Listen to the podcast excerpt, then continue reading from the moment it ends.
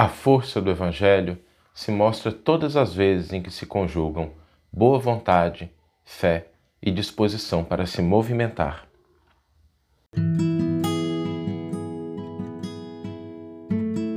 Você está ouvindo o podcast O Evangelho por Emmanuel, um podcast dedicado à interpretação e ao estudo da Boa Nova de Jesus através da contribuição do benfeitor Emmanuel. Hoje eu gostaria de trazer algo diferente. Hoje eu gostaria de a gente começar fazendo uma reflexão sobre a obra Paulo Estevão. A obra Paulo Estevão é uma obra que é extraordinária, não só pela sua beleza literária, pelo ensino moral, mas por resgatar aspectos do cristianismo nascente que são aspectos importantes para que a gente possa vivenciá-los na atualidade. A gente sabe que nenhuma abordagem de Emmanuel tem simplesmente a proposta de ser somente literatura, ou somente interpretação, ou somente tradução. Emmanuel quer que a gente entenda a mensagem do Evangelho e coloque-a em prática no cotidiano das nossas vidas. E ali no começo do cristianismo, logo depois da desencarnação de Jesus, existiram momentos muito importantes, aqueles momentos em que as comunidades estavam se formando, em que haviam dúvidas, em que haviam dificuldades. E o livro Atos dos Apóstolos é um livro de suma importância para a gente entender esses elementos do cristianismo nascente. Porque o livro de Atos dos Apóstolos ele trata de uma maneira mais ampla a trajetória de Paulo de Tarso, mas ele também trata de Pedro e de aspectos ali do cristianismo nascente.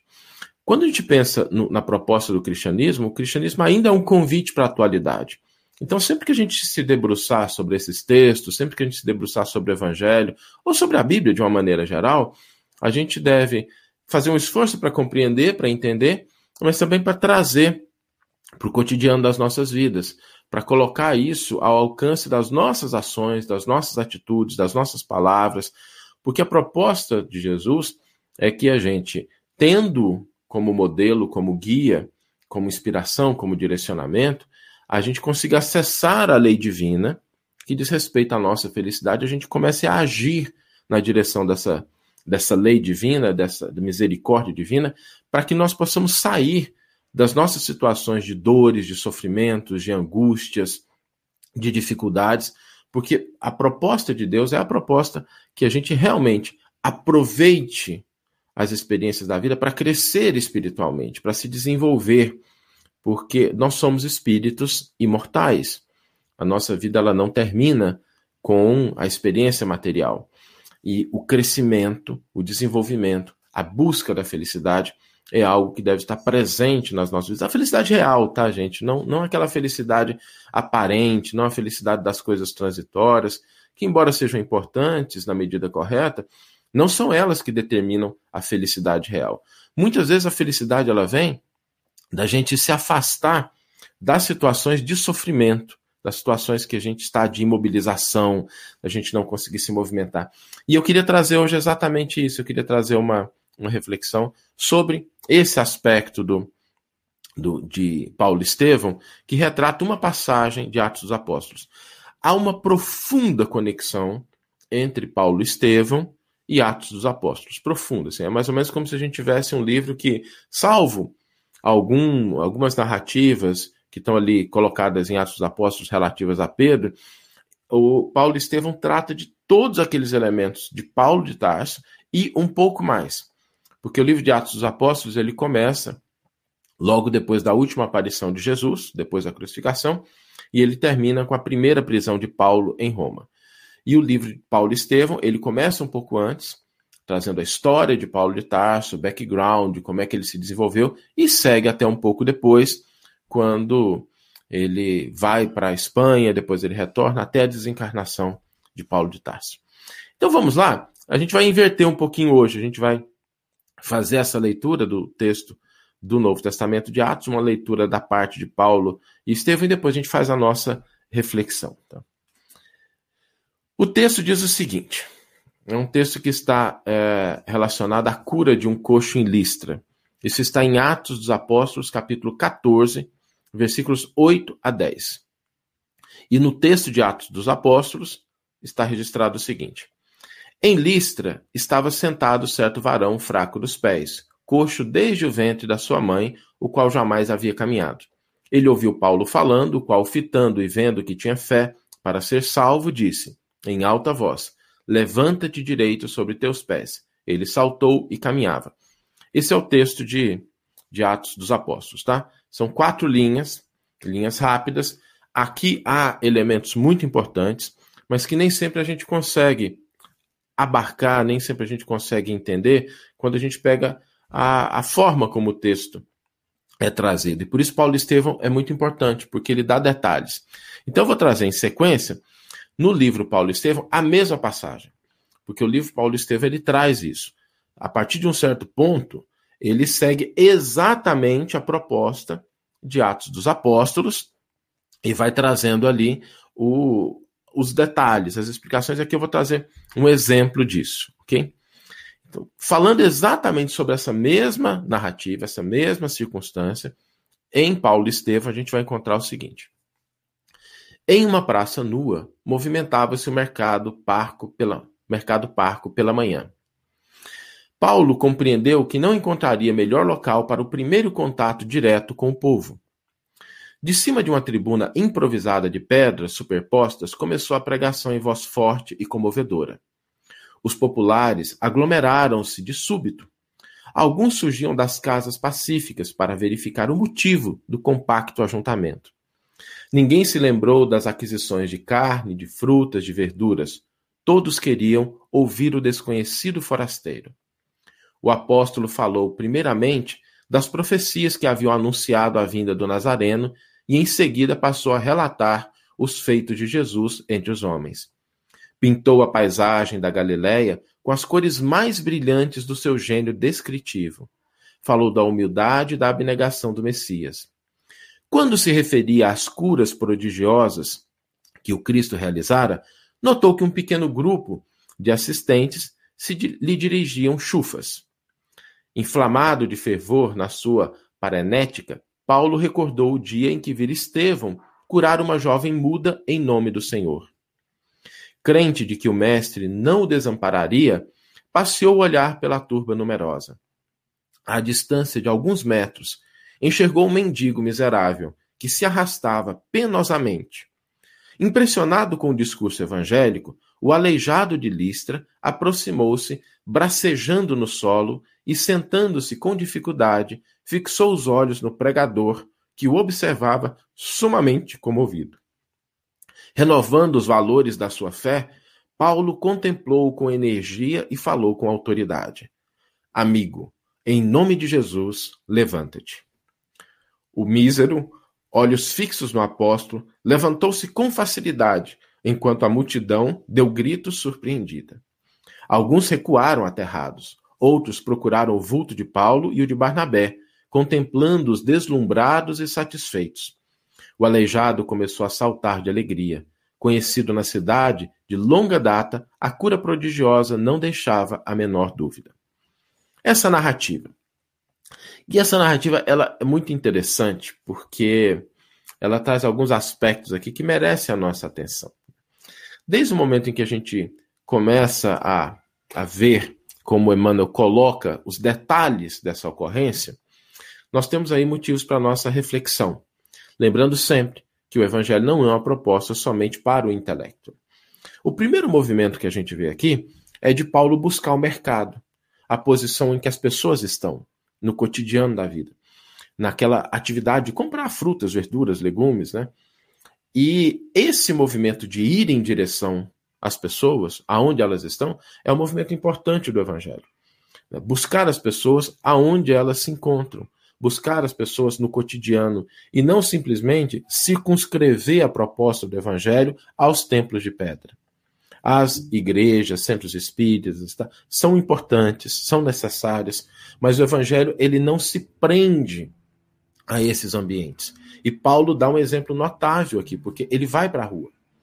Não significa ir para a rua para fazer proselitismo, mas, sobretudo, e a gente vê aqui pelo texto, que é ir para para o ambiente público para exemplificar, para dar testemunho, para poder expressar o evangelho nas suas expressões mais elevadas. Outro aspecto interessante dessa narrativa é que Paulo ele não estabelece condições. Chegando ali no mercado, buscando condições para falar com as pessoas, ele improvisa um pequeno tablado de pedra. Para nos mostrar que nós não precisamos de grandes elementos para que a gente possa falar do evangelho, para que a gente possa expressar o evangelho. Às vezes basta a nossa conduta, às vezes basta o nosso silêncio. Às vezes o silêncio fala da misericórdia, da paciência, da tolerância, do perdão. Então que a gente não estabeleça condições. Paulo improvisou ali um pequeno tablado de pedra, colocou as pedras sobre as outras e subiu para poder falar do evangelho. E aí um outro aspecto que é interessante é quando Paulo começa a falar do Antigo Testamento, das promessas em relação ao Messias. Ele retoma essa história, mostrando que é preciso conhecer. Não basta que a gente se encante com alguns aspectos do Evangelho sem que a gente tenha contato com esse texto. Quando Paulo fala, e o vigor do verbo de Paulo deriva exatamente do profundo conhecimento que esse apóstolo dos gentios tinha de toda essa história que culminaria com a vinda do Messias. Então ele começa falando lá dos profetas, começa falando das dores que as pessoas sentiam e das promessas do Messias que viria redimir, que viria salvar, que viria orientar. Ele tem essa esse background, ele tem esse conhecimento e ele começa trazendo essa narrativa. Tá? Não é de improviso, enquanto a, a, o tablado ali foi de improviso, lidou com o que dá, o conhecimento de Paulo não é improvisado. É alguém que se dedicou à leitura, à reflexão dessas bases que apontavam para a chegada de Jesus. E aí ele vai falando dos grandes feitos do Cristo. Quando ele chega nos feitos importantes do ponto de vista material, não que sejam os mais importantes, né? mas quando chega naquela coisa assim que parece que é grandiosa, que é a cura das pessoas, um pequeno grupo ali começou a caçoar, né? Viraram para agora, né? Começou a falar coisa que não, não faz sentido, né?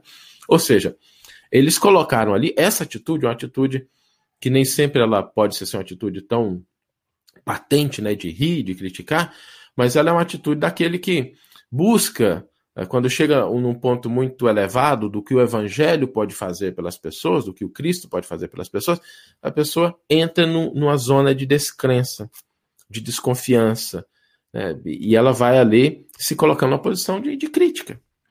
E aí Paulo percebeu isso. Ele percebeu aquelas pessoas que estavam né, rindo sarcasticamente, cinicamente, da, quando ele narrou as curas que Jesus colocou. E aí ele fez uma coisa importante. Ele se conectou com, com o alto. Ele falou assim: olha, ele pensou em Jesus e se lembrou do que, que ele tinha testemunhado de prodígios em relação ao evangelho. Ele se lembra do momento em que Estevão cura uma jovem surda.